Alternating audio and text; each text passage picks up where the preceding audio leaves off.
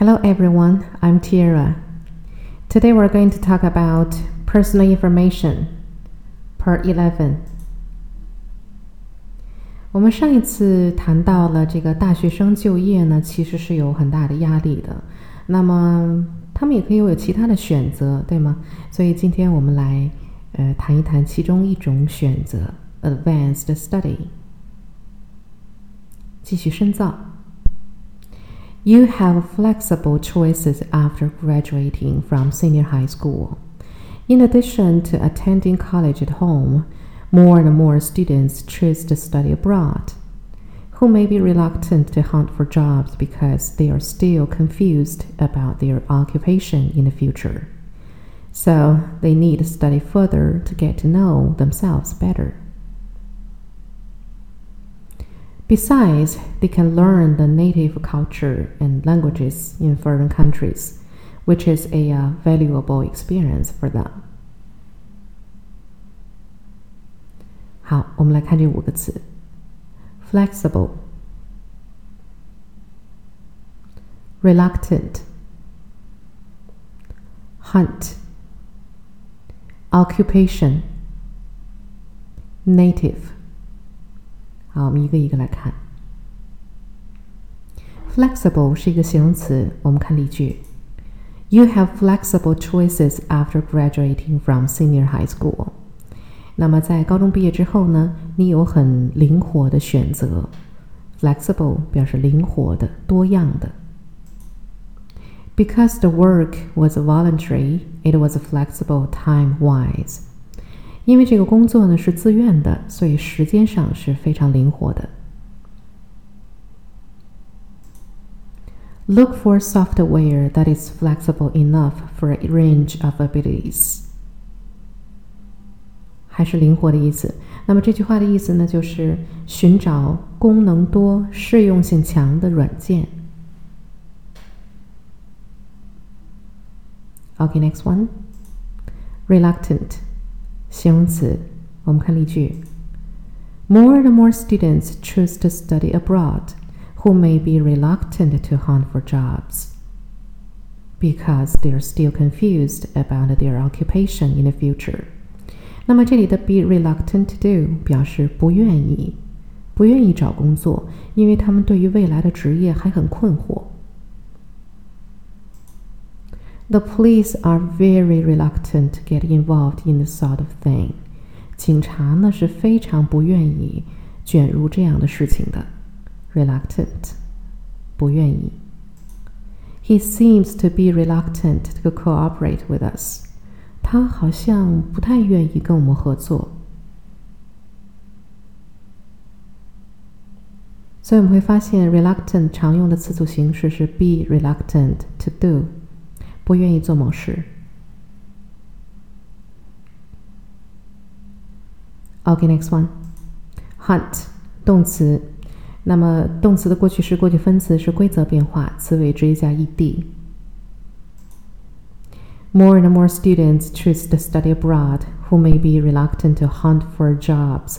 我们知道 hunt 这个词呢有打猎的意思，那么它跟介词 for 经常搭配在一起。Hunt for 就会引申出来其他的含义，比如说 hunt for jobs，我们不能翻译成打猎，只能翻译成寻找工作。He set out that day to hunt for work，同样的用法，那天他出门去找工作。We went on a hunt for the lost document。 那么在这里呢？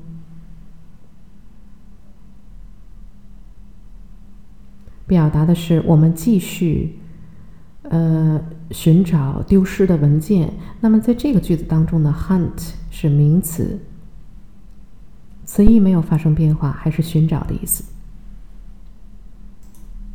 In these circumstances, people start to do really foolish things in the desperate hunt for higher interest rates 那么在这里，han 还是名词形式，名词的性质。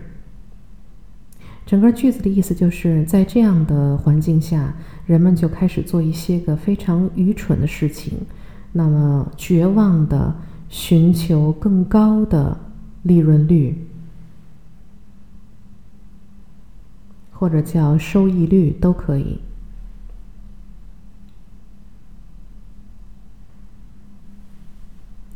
Okay, next one. Occupation 名词，我们看例句。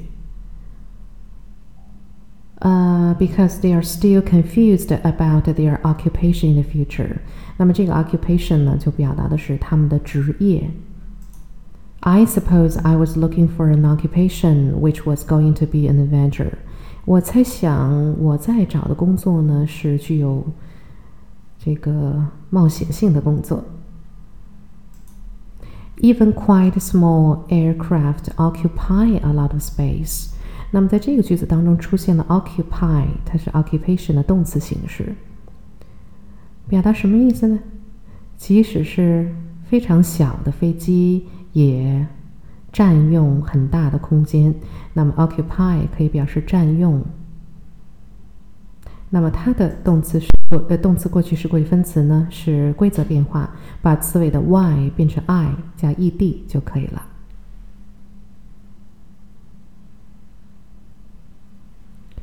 OK，next one. Native 形容词，我们看例句。Besides, they can learn the native culture and languages in foreign countries.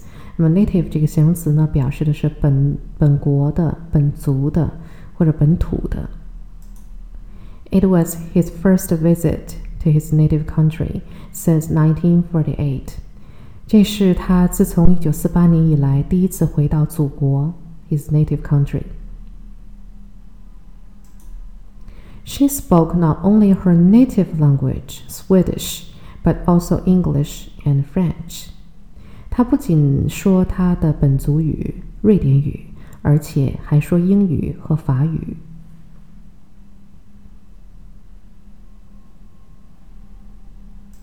Okay, it is time to test yourself.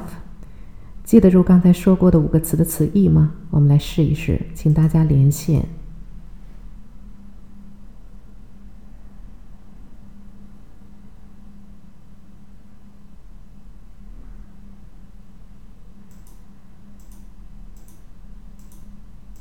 Okay, well done. Now it is time to use the words.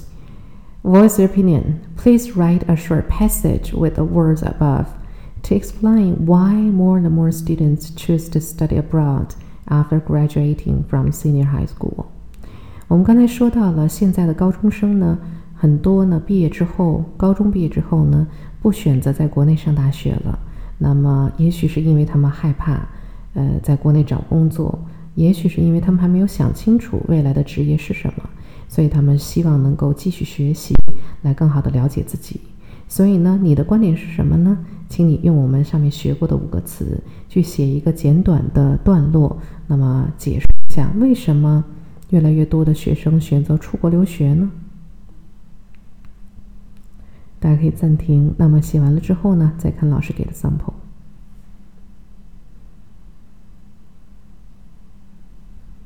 OK，sample Nowadays, students who graduate from senior high school have flexible choices.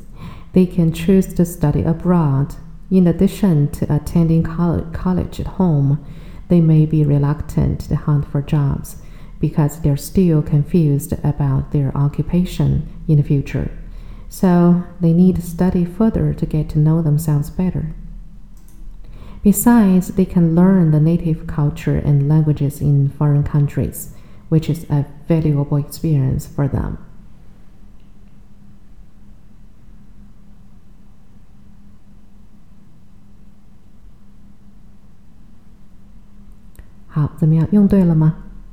Okay, that is all for today.